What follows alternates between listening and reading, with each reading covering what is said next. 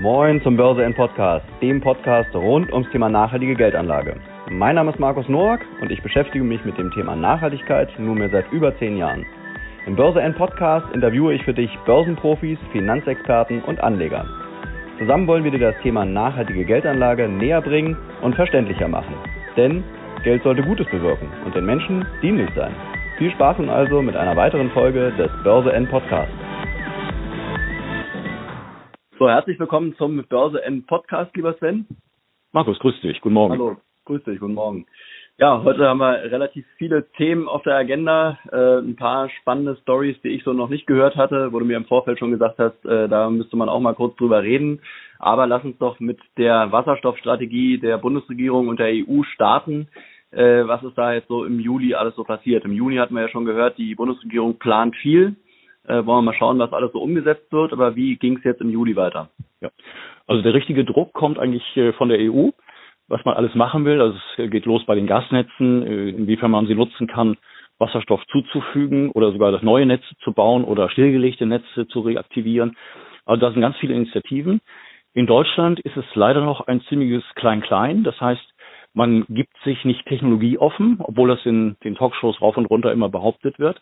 Geht mhm. natürlich auch um die Farbe des Wasserstoffs. Grüner ist das Ziel, also aus regenerativer Energie gewonnen. Ja, ja. Ähm, aber äh, blauer wird die Übergangssituation sein. Aber auch da wiederum unterschiedliche Systeme. Die einen, die eben CCS, also die CO2-Emissionen, die da ja stattfinden oder entstehen, dass man die eben einlagert. Ähm, und es gibt auch andere Verfahren, wo man sie methanisiert. Also das ist also noch nicht so, dass das äh, Gelbe vom Ei, was in Deutschland läuft. Auch die Beträge, das ist ein Verschiebebahnhof von EEG-Einnahmen, wo man zum Beispiel den grünen Wasserstoff damit äh, günstiger stellt, also EEG-Umlage frei macht. Aber das ist letztendlich äh, nicht das, was es eigentlich sein müsste. Es müsste eine Forschungsförderung für Elektrolyse massiv kommen, auch mhm. äh, die Infrastruktur, Tankstellennetz, äh, da gehe ich nachher noch drauf ein. Also wenn, wenn einer, ein großer Anbieter in Südkorea 1200 Tankstellen umrüsten lässt und wir in Deutschland 400 äh, Tankstellen bis 2023. Also da ist viel Bedarf da. Und mhm. interessanterweise auch auf der Ebene von Unternehmensvorständen, da komme ich auch noch drauf nach zu sprechen, VW und, und Bosch, dass eben, äh, ja, ich will mal sagen, ein, ein Gesinnungskampf zwischen Batterie und, und Brennstoffzelle beziehungsweise Wasserstoff ist, was so nicht sein müsste, weil man beides im Zusammenhang sehen sollte. Also das eine tun, um das andere zu lassen gewissermaßen. Mhm, mhm. Wie schaut's jetzt aus? Ähm, man hört jetzt auch immer mehr, dass der Atomstrom jetzt doch nicht so schlecht sein soll und sogar das Interesse steigt, äh, Wasserstoff aus Atomstrom äh, wie siehst du das? Ja, ich meine, der Atomstrom ist immer CO2-frei gewesen und wir hätten nie eigentlich aus dem Atomstrom oder der Kernenergie in der Weise aussteigen sollen, wie es geschehen ist. Also sehr aktionistisch, was Frau Merkel da gemacht hat. Mhm. Denn eins muss man auch sagen, Fukushima ging es ja nicht um einen Supergau der Reaktoren dort, sondern die Kühlungssysteme, die Dieselaggregate sind von einem Tsunami weggeschwemmt worden, damit war das Kühlungssystem nicht mehr da. Mhm. Also es wird manchmal so dargestellt, dass die Kernenergie dort äh, äh, also diese Katastrophe ausgelöst hat. Natürlich letztendlich hat sie das, aber wie es dann gekommen ist. Und mhm. äh, wir hätten hier in Deutschland vielleicht die Kernenergie 10, 20 Jahre länger äh, in der Zukunft nutzen sollen und sie dann sukzessive abbauen und durch den Themenkomplex Wasserstoff ersetzen können mhm. und nicht alles von heute auf morgen und einer Nebel- und Nachtaktion, wie es, mhm. geschehen ist. Aber das kann man jetzt nicht mehr zurückdrehen. Ja, Aber ist ja. klar, ich meine, äh, in der Kernenergie, also Atomstrom ist CO2-frei. Klar. Mhm. Dann ähm, kommen wir mal zum nächsten Thema. Du hattest mir gesagt, du äh, würdest dir wünschen, dass äh, Green Bonds oder, oder sogenannte Climate Bonds, also Klimaanleihen, äh, dass da mehr passieren äh, würde oder müsste. Ähm, wie, ähm, was ist da so dein, dein Standpunkt zu? Was, ähm, was könnte da mehr passieren? Ja, im Augenblick wird ja enormes Geld äh, quasi in die Märkte gepumpt, um mhm. Corona zu begegnen, jedenfalls wird es immer so genannt, um die Krise zu bewältigen. Aber da ist auch sehr viel Geld, was, was äh, leider nicht in Zukunftsthemen investiert wird, sondern ja. eben Altlasten bedient und, und, und abzahlt oder abdeckt. Ähm, Green Bonds ist ja eine Gattung, wo man sagt, dass mit dem Geld, was da generiert wird, Anleihen, die da aufgelegt werden, dass mit dem Geld sinnvolle Dinge passieren, also klimaschutztechnische äh, Investments gemacht werden. Und da wünsche ich mir, dass es viel, also dass man ein paar hundert Milliarden durchaus nimmt, Stichwort Klimawandel, wo es Anleihen sind, die dann auch wirklich einen sogenannten äh, Special Purpose verfolgen, also Special Purpose Bonds, wo man genau sagt, 100 Milliarden von der EU, die gehen jetzt in, in Wasserstoffprojekte. Also äh, Milliarden in Elektrolyseforschung, in Aufbau von Tankstellennetzen. Also das ganz konkret diese mhm. Gelder auch äh, ihren Verwendungszweck im grünen Sinne bekommen und dann wiederum aus den Investments und daraus resultierender Umsätze und eventuell Erträge, dass die wiederum dazu dienen, diese Anleihen zurückzuzahlen. Denn das, was mhm. gerade an, an Geldern in die Märkte gepumpt wird, das sind alles Schulden. Äh, das mhm. muss man sehen. Und die müssen ja auch irgendwie zurückgezahlt werden. Natürlich werden sie es über die Steuern äh, bezahlt, aber besser wäre es, äh, wenn, wenn sie zweckgebunden über die Art des Investments zurückgezahlt werden würden und mhm. positiv fürs Klima wären. Und da gibt es ganz mhm. viele Initiativen und Ideen, die man da reinbringen kann. Aber das dauert wohl auch ein bisschen, bis, bis solche Dinge da äh, begriffen sind und auch umgesetzt werden. Mhm. Welche Rolle spielen äh, diese Green Bonds jetzt in der Corona-Thematik, also in dem äh, letztendlich in dem Schuldenabbau, der momentan oder die Schulden, die momentan aufgenommen werden, um die Corona-Krise in den Griff zu bekommen? Also von den Mengen kann ich dir nichts dazu sagen. Ich weiß so, oder man liest es, dass eben größere Beträge in, in grünen Anleihen investiert werden sollen. Das ist mhm. natürlich auch eine Imagegeschichte, wenn man sagt, äh, man gibt äh, äh, nachhaltige Anleihen raus. Das macht ja die KfW auch im großen Stil. Ja. Oder äh, Firmen wie, wie, wie Plug Power, die haben ja 200 Millionen äh, Dollar Anleihe aufgelegt, die sie als Green Bond bezeichnen. Bei Plug würde ich sogar sagen, äh, das Geld haben sie vielleicht angelegt im Kauf einer Firma, die die Wasserstoff produziert oder auch im Elektrolysetechnik, da haben sie eine Firma übernommen. Dann wäre das wirklich das Geld, was dann direkt auch in die Richtung, richtige Richtung geht. Mhm. mhm. Aber ich, im Augenblick äh, ist mir der Begriff aber oftmals mehr eine Art Alibi-Funktion, weil es klingt gut, ja. aber ob dann mit dem Geld wirklich das gemacht wird, was dann mit der Farbe Grün im Zusammenhang steht, das wage ich doch oft zu bezweifeln. Mhm. Wobei letztendlich äh, äh eine Art Definition gibt's ja dafür. Ne? Das sind letztendlich festverzinsliche Finanzinstrumente, die halt auf jeden Fall einen positiven Umwelt- oder oder Klima-Impact haben müssen, ja, haben sollen. Natürlich. Ne? Ähm, ja, klar. Genau. Mhm. Dann äh, hast du mir erzählt, äh, hast du eine spannende ähm, Geschichte aufgeschnappt. Äh, da gibt es ein Trading-Portal, das heißt Robinhood. Äh, das sind, äh, da schließen sich Daytrader zusammen und setzen momentan irgendwie auch auf Tesla und treiben den Kurs da irgendwie nach oben. Äh, was, was genau passiert da? Ja, es ist eigentlich äh, ein Schwarm-theoretisches Gebilde. Das heißt, da tun sich zigtausend Kleinanleger zusammen. Da sind natürlich auch Daytrader dabei. Ähm, Robinhood äh, Investments ist, äh, ja, wie gesagt, Schwarm. Das ist äh, Hochfrequenzhandel, kann man auch sagen, mhm. wo, wo der eine Investor dem anderen quasi vor sich hertreibt oder beziehungsweise sie alle äh, gemeinsam den Kurs machen. Ähm, alleine bei Tesla sind jetzt 177.000 ja, Kleinanleger, Daytrader in den letzten Wochen dazugekommen. Wir, wir liegen bei knapp einer halben Million. Menschen, die also den Kurs von Tesla über diese Plattform quasi nach oben bringen. Und äh, Tesla selber äh, ja, hat natürlich äh, Fantasie in den Markt gebracht, dass man im Standard Poor's 500 Index Aufnahme findet. Da muss man große Fonds kaufen, die indexorientiert sind. Also es ist schon eine Sache, wo ich auch nicht weiß, ob die Börsenaufsicht, die SEC, sich dessen schon bewusst ist, was da äh, passieren kann.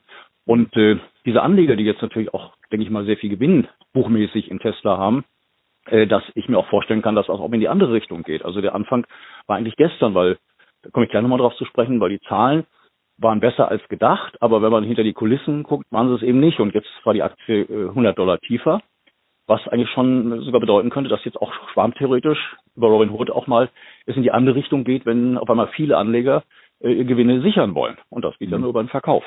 Mhm. Also halte ich für hochproblematisch und ich habe auch gehört bei der Firma Herz, äh, was im negativen Sinne, dass auch diese Schwarm-theoretische äh, Geschichte den, den Kurs so eben halt gedrückt hat. Also es geht in beide Richtungen natürlich. Mhm.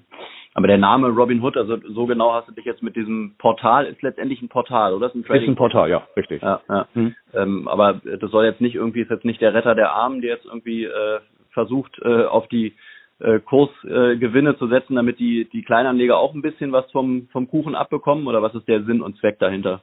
Ja, ich meine, letztendlich ist der Sinn und Zweck, äh, Kurse zu machen. Und, und wenn, wenn viele Kleinanleger da Geld verdienen, äh, ja, dann erfüllt das vielleicht ja. den Zweck. Ja. Wobei der, die Art und Weise ist hochmanipulativ. Mhm. Und ich sehe das auch mit einem gewissen, äh, einer gewissen Sorge. Ja, dass, mhm. das, weil es kann, wie gesagt, auch in beide Richtungen gehen. Ja. Dann haben wir ja im Prinzip auch äh, sofort die Brücke geschlagen zu Tesla.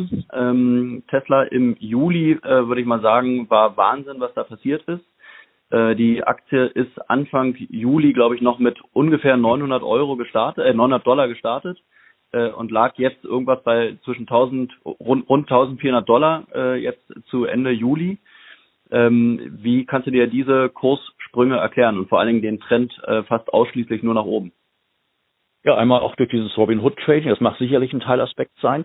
Dann gibt es sogenannte Momentum Trader, die eigentlich in einen Trend hinein auch investieren und wenn der Trend da ist, dann wird gekauft. Und das dritte sind äh, äh Shortseller, also äh, Anleger, die leer verkaufen, weil sie auf fallende Kurse setzen. Der Short Interest allerdings bei, bei Tesla, der lag mal über 40 Millionen Aktien vor einem Jahr. Der ist jetzt runtergesagt auf 14 Millionen, bei 7,5, 8 Prozent der, der ausstehenden Aktien aller zusammen. Das ist nicht viel, zumal da auch äh, Absicherungsgeschäfte von großen Fonds drin sind. Also die Shortseller haben ihre Wunden geleckt.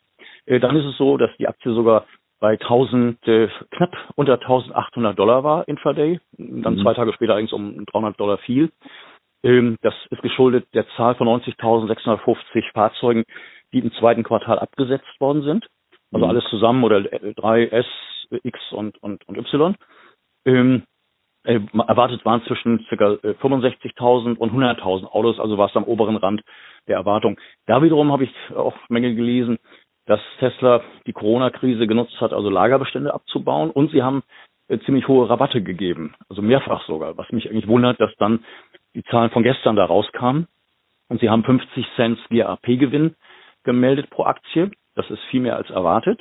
Mhm. Jetzt muss man allerdings wissen, dass äh, 428 Millionen Dollar ähm, Regulatory Credits waren. Das sind ZEVs, Zero Emission Vehicle Rights. Mhm. Das heißt, da haben sie einen Deal mit Fiat Chrysler. Fiat Chrysler hat keine Batterieautos in der Menge und muss sehen, dass die Strafgebühren entgehen und zahlen halt eben einem anderen Hersteller wie Tesla dafür quasi eine Art äh, Ausgleichszahlung. Ja. Beziehungsweise ja, wie nennt man das? Also ja doch so eine, eine Zahlung halt. Und damit hat Tesla jetzt schon mit diesen Rights im letzten Quartal über 350 Millionen, jetzt die 428. Also der ganze Gewinn der letzten zwei drei Quartale sind außerordentliche Windfall-Erträge. Mhm. Das hat mit dem Verkauf der Autos nun irgendwie rein gar nichts zu tun. Und mhm. ich glaube, die Börse begreift das langsam, dass hier ähm, also etwas dargestellt wird, was man vielleicht ein bisschen äh, interpretieren sollte. Also nicht einfach so hinnehmen. Und dass die Aktie gestern 100 Dollar gefallen ist, also 80 während der normalen Session, 20 Dollar nachbörslich heute Morgen, ähm, das zeigt eigentlich, dass, dass jetzt langsam die Luft äh, rausgeht. Und viele Analysten, äh, einige haben ihre Kurserwartungen erhöht, also Credit Suisse Boston von, von 800 auf 1400. Und, also die Analysten passen quasi ihre Ziele jetzt laufend an, äh, aber immer noch unter dem aktuellen Kurs. Das ist dann aber auch mehr Glaskugel lesen als als wirkliche Analyse.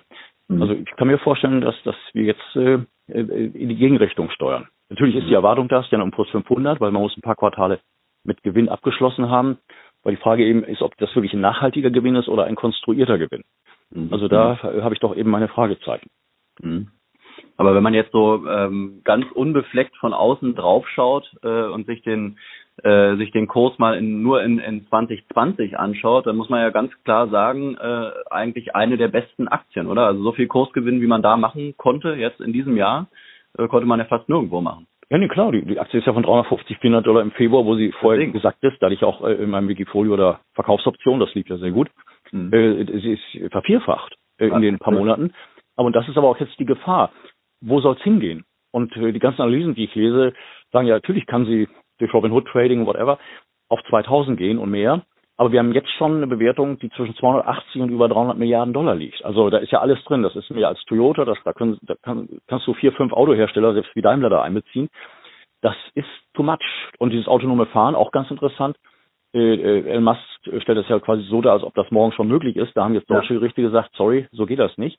Ja. Autopilot äh, ist, ist nicht, nicht so definierbar, wie er es macht. Also, dass mhm. jemand sich ans Steuer setzt und, und dem Auto sagt, äh, jetzt fahr los. Und mhm. äh, so geht's nicht. Und da sagen Apple und Google sogar, dass es mindestens vier Jahre dauern wird. Und andere das weiß ich von, von Daimler, die sagen, das dauert eher zehn Jahre, weil die Autos müssen ja alle miteinander in Kommunikation stehen können. Mhm. Bis eben wirklich eine Art der Definition von diesem äh, autonomen Fahren überhaupt möglich ist. Mhm. Kommen wird das alles, aber erstmal auf begrenzten Flächen sicherlich. Also wenn man ein Messegelände hat oder ein, einen großen Park oder irgendwie.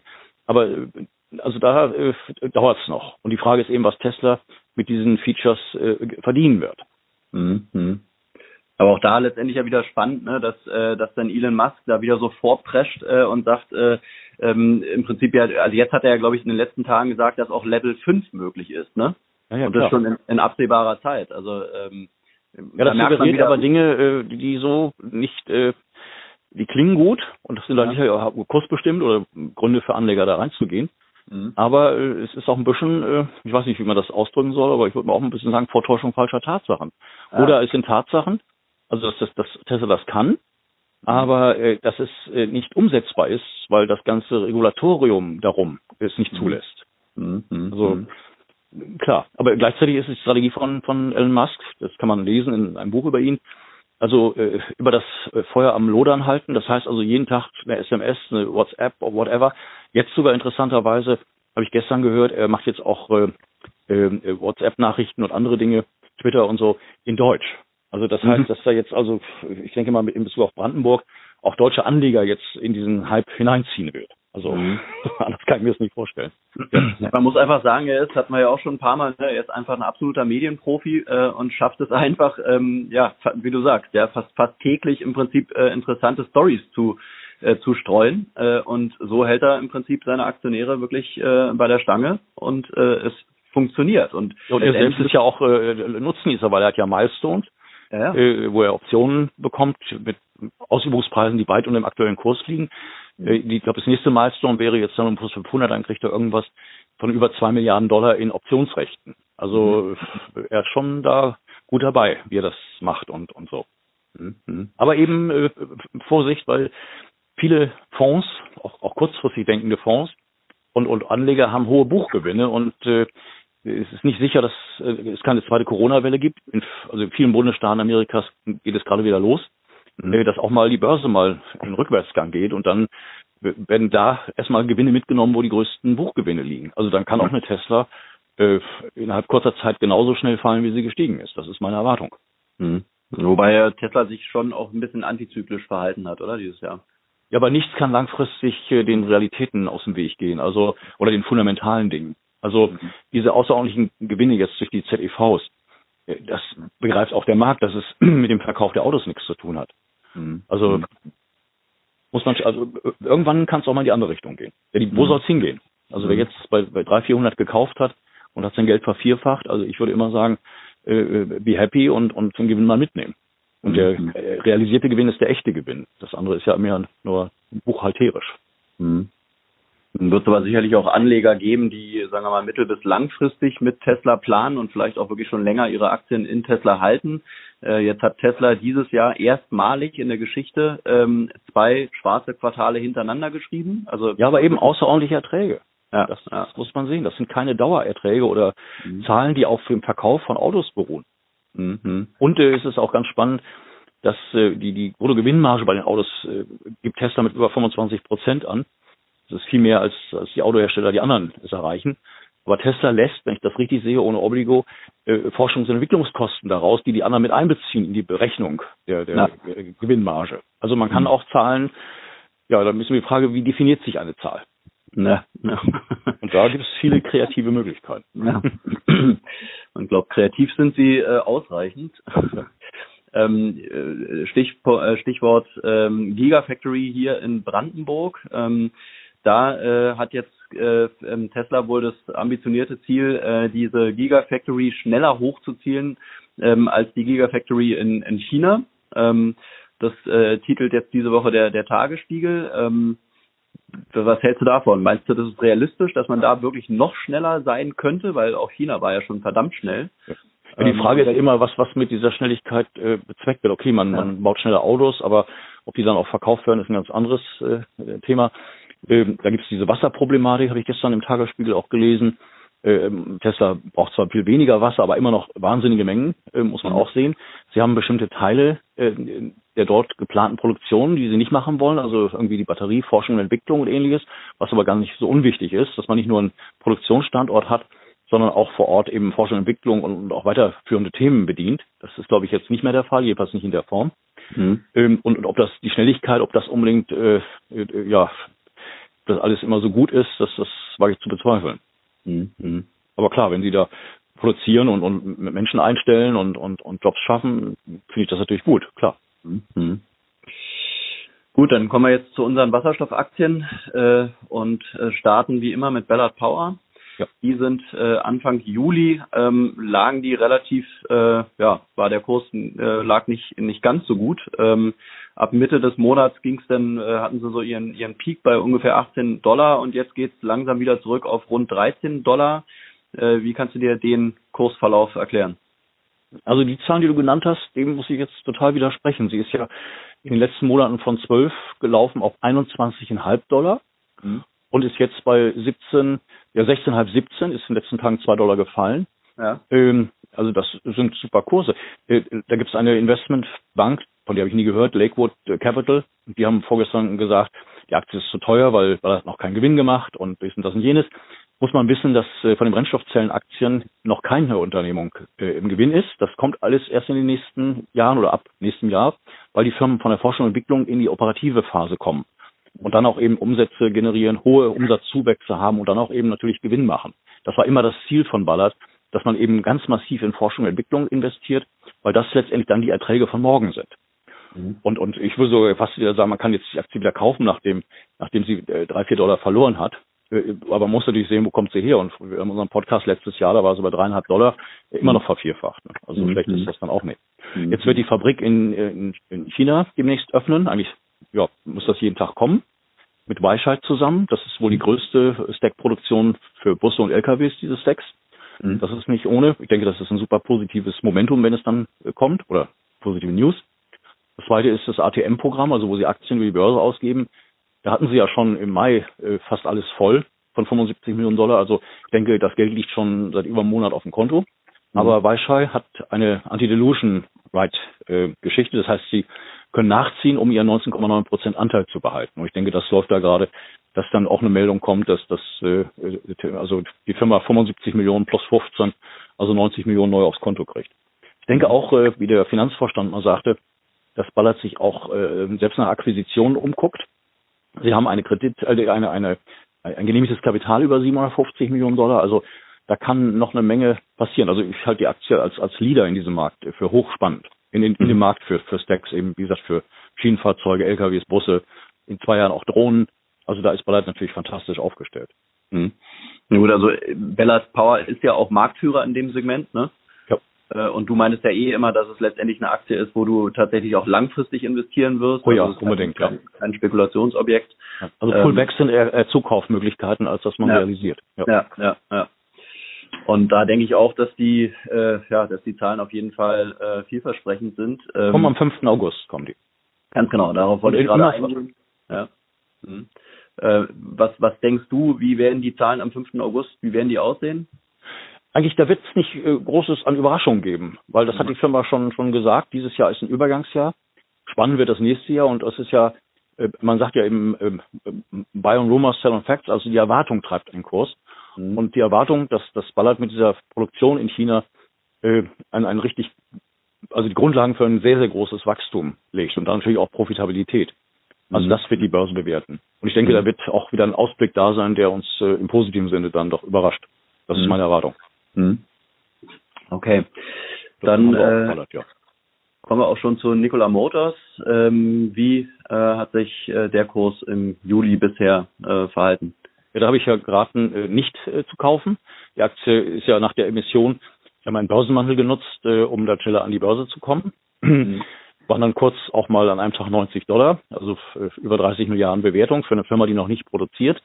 Das tun sie nächstes Jahr in Ulm beziehungsweise dann auch in den USA. Ähm, Story ist rund. Äh, es gab in den letzten Tagen einen Einbruch, eigentlich äh, kursmäßig dahin, wo ich es auch erwartet habe, 30, 35 Dollar.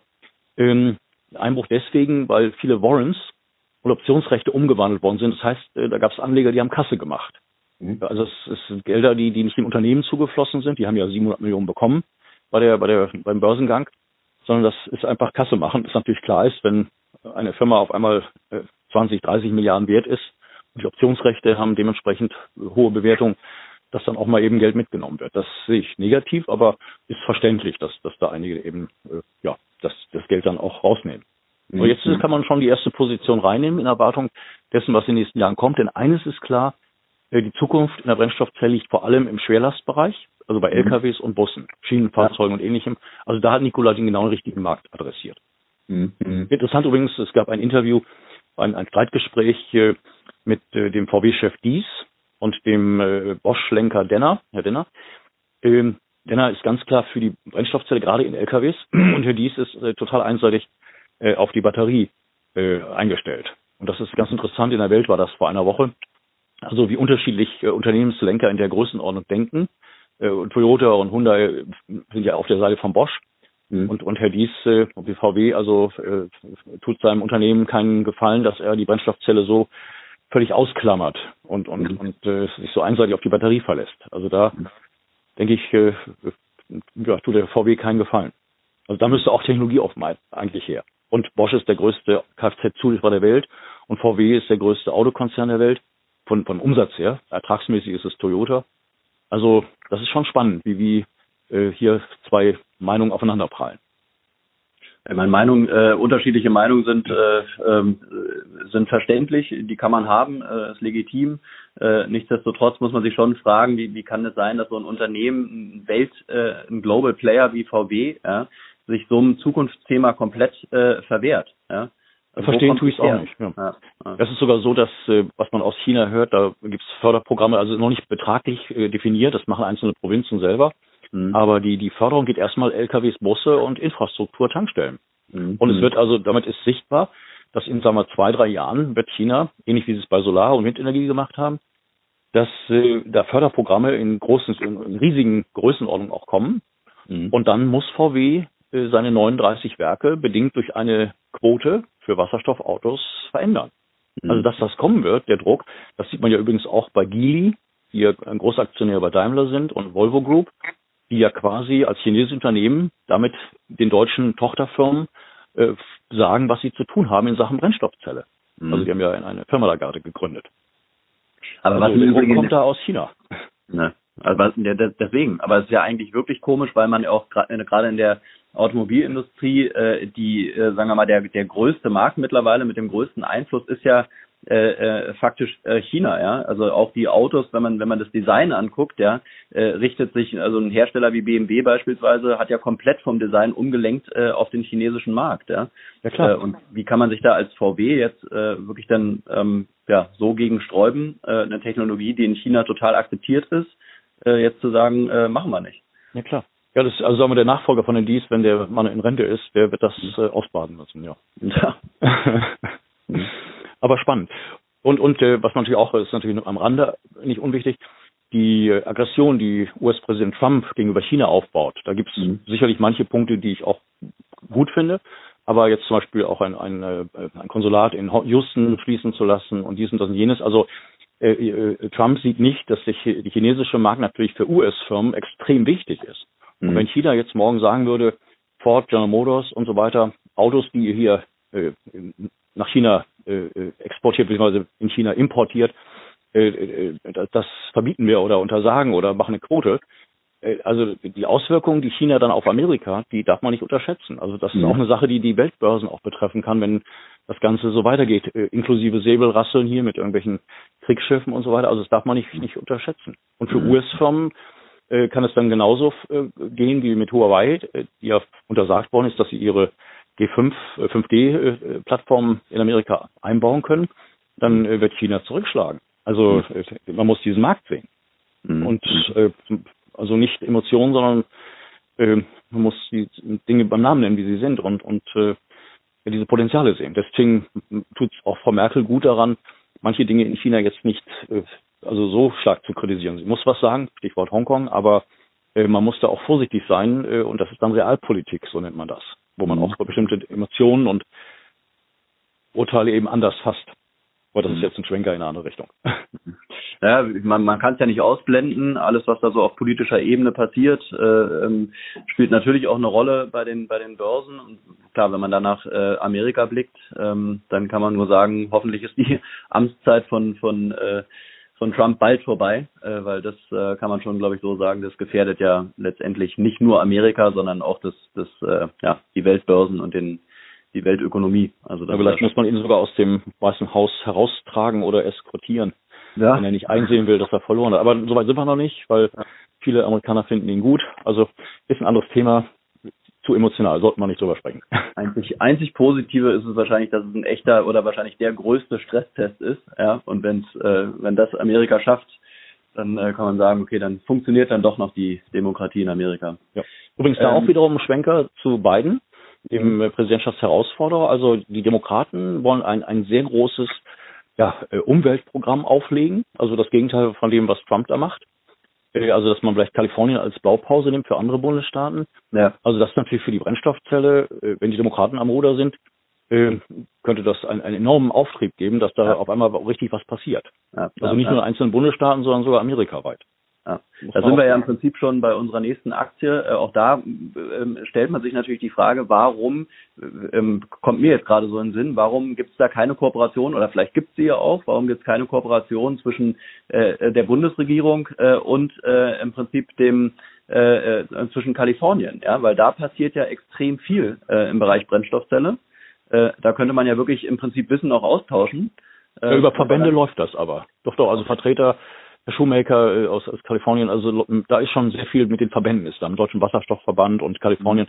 Also da gibt es einen sehr, sehr guten, regen Austausch. Okay, okay. Aber Kalifornien dient, äh, das sagte ja auch Herr McEvan, Vorstand von, von Ballard, Kalifornien ist die Blaupause für Amerika. Das heißt, was ja. da jetzt alles in Sachen Wasserstoff passiert, äh, das werden andere Bundesstaaten eins zu eins übernehmen. Mhm. Mhm. mhm also von mhm. daher geht es in beide Richtungen. Mhm. Wo wir dann bei unserer nächsten Aktie sind, äh, Bloom Energy, äh, was eben äh, ein US-amerikanisches Unternehmen aus Kalifornien ist. Ja. Äh, die Aktie hat sich äh, tatsächlich jetzt im Juli eigentlich nur nach oben bewegt, oder? Ja, nicht nur oder. Sie ist äh, jetzt, sagen wir, in den letzten Monaten von 5, 6 Dollar, war sie kurz, ja. auf äh, fast 20 Dollar gegangen. Mhm. Ist jetzt bei 17, 17,5.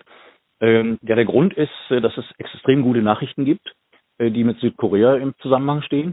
Mhm. Das heißt, äh, Blum äh, arbeitet mit SK Group zusammen, das ist der größte Gas- und Ölkonzern Südkoreas.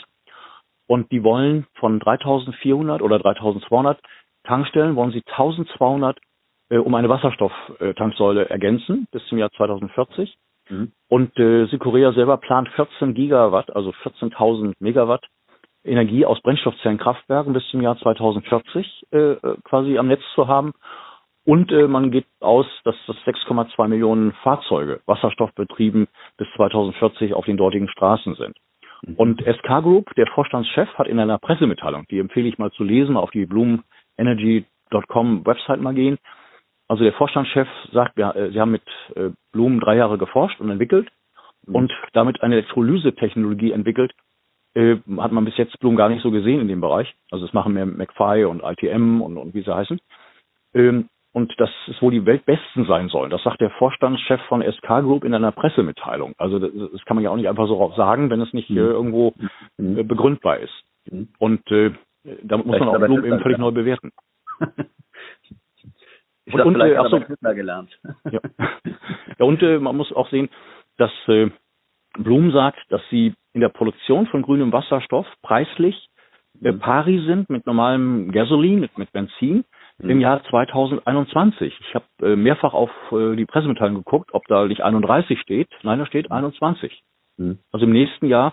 Und das ist natürlich gewaltig, weil man geht ja davon aus, dass über großtechnische Elektrolyse äh, grüner Wasserstoff äh, immer günstiger wird in größeren Mengen. Und es gibt da Zahlen von 1, 2, 3 Dollar in den nächsten 10 bis 20 Jahren pro Kilo. Also das wäre schon gewaltig.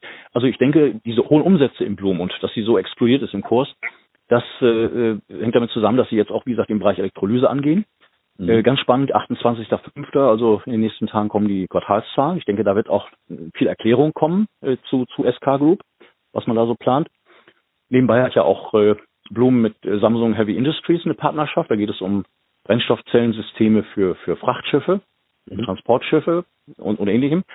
Also da ist Südkorea ganz weit vorne. Also die geben da richtig Gas und äh, ist ein Frontrunner, äh, die auch, denke ich mal, China und Japan auch, auch zeigen, wo es lang geht. Mhm, mhm. Also Bloom ist eine hochspannende Geschichte. Also und wenn man jetzt die Börsenbewertung nimmt von McFly und diesen ganzen Firmen äh, und aber gleichzeitig sieht, dass Bloom fast vier Milliarden Auftragsbestand hat, also in Form von langfristigen Serviceverträgen, Backlog in, in, in Materialien und, und diesem, das und jenem, ein zweites starkes Halbjahr kommen soll, so wurde vor ein paar Monaten gesagt. Also das ist, äh, sind alles die Zutaten, die eigentlich für freundliche bis feste Kurse sprechen. Also ich mhm. halte die Firma für hochinteressant. Also mhm. gerade jetzt mit diesem Background auch mit äh, äh, nicht nur USA, sind auch in, in Indien vertreten, in Mumbai. da haben sie ein Brennstoffzellenkraftwerk für Intel gebaut. Und Indien ist auch ein Land, was das jetzt auf einmal, oder ein Kontinent, die, die jetzt die Brennstoffzelle auf einmal entdecken. Also Tata Motors und andere sind da schon äh, am Ball. Also Bloom ist da ein ganz spannendes Investment. Also für mich Bloom ballert und dann auch Fuel Cell letztendlich ergänzend. Fuel Cell Energy baut ja Brennstoffzellenkraftwerke, die über Carbon Capture äh, Emissionen quasi metallisieren, also nicht in den Boden pressen, sondern sie verwenden. Und ja. äh, Fuel Cell Energy ist auch stark in Südkorea vertreten. Äh, mhm. Einmal im negativen Sinne als Partnerschaft mit der Firma POSCO. Da hat man sich getrennt, da ist man jetzt vor Gericht, aber sie haben einen anderen Partner dort auch. Also man muss auch Fuel Cell sehen, relativ zu Bloom auch in dem Bereich. Die bauen ja mhm. beide Brennstoffzellenkraftwerke, aber mit unterschiedlicher Sichtweise. Die einen äh, äh, unabhängig vom Netz, das ist macht Bloom und Fuel Cell eher als äh, Partnerschaft zum, zum äh, Netz der verschiedenen St äh, Versorger oder Kommunen. Mhm. Und äh, Fuel Cell hat in den letzten Wochen gar nichts gemacht im Kurs. Es gab mal einen Run auf 3,30 Dollar.